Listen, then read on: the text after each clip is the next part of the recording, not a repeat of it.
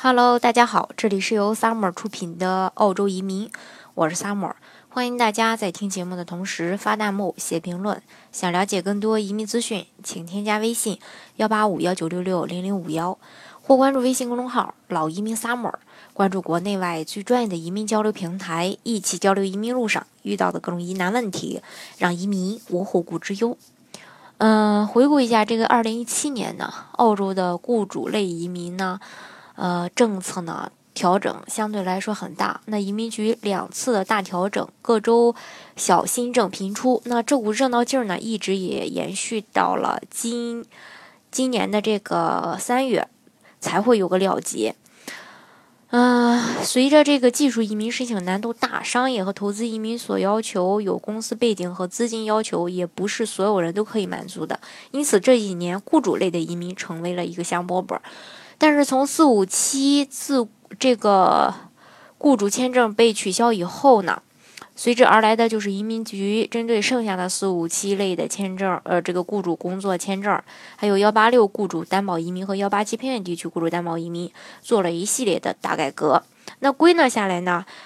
主要的变革有就是高薪豁免。呃，也被取消了。然后雅思要求无论无论是哪个类别都要达到四个六，申请人的年龄还不能低于，呃，不能大于四十五岁。那今年三月之后呢，幺八七偏远地区雇主担保移民和幺八六呃移民的要求几乎是雷呃那个相相同，差不多，反正是。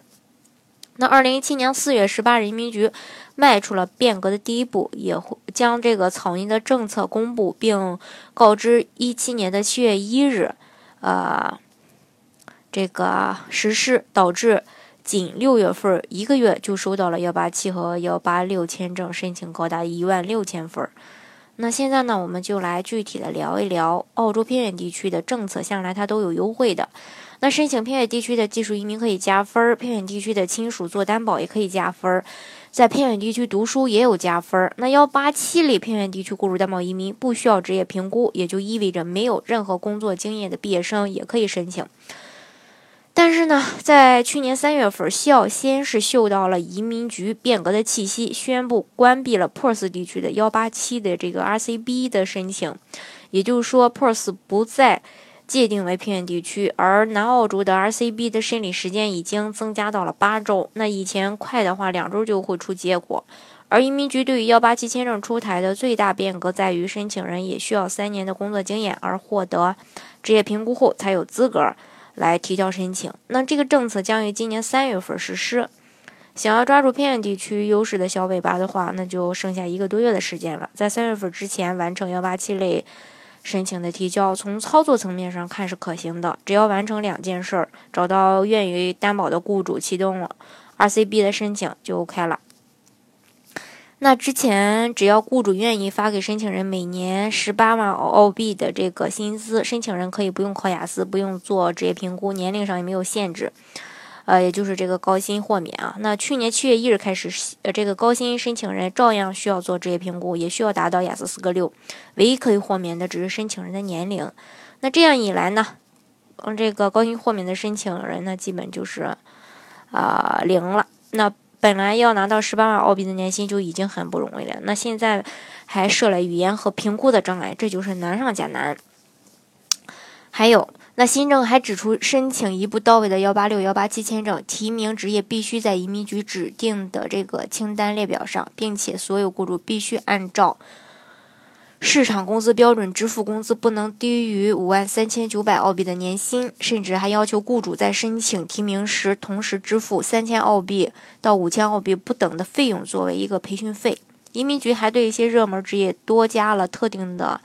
呃限定。比如会计职业要求雇主的年营业额必须超过一百万澳币，不能少于五个员工，并且会计的工作内容不能